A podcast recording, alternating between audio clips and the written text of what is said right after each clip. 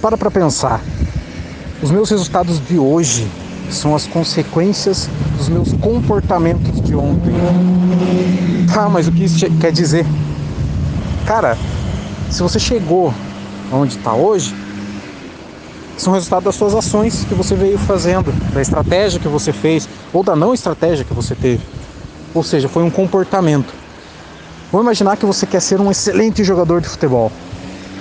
Para isso, teu comportamento precisa estar alinhado com esse objetivo. Eu preciso treinar todos os dias.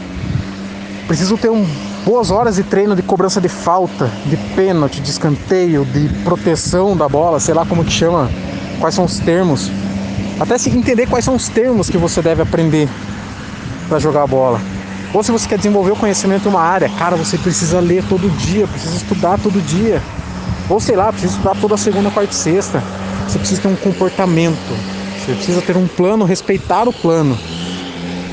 Isso que é o que vai te levar para alcançar o seu objetivo.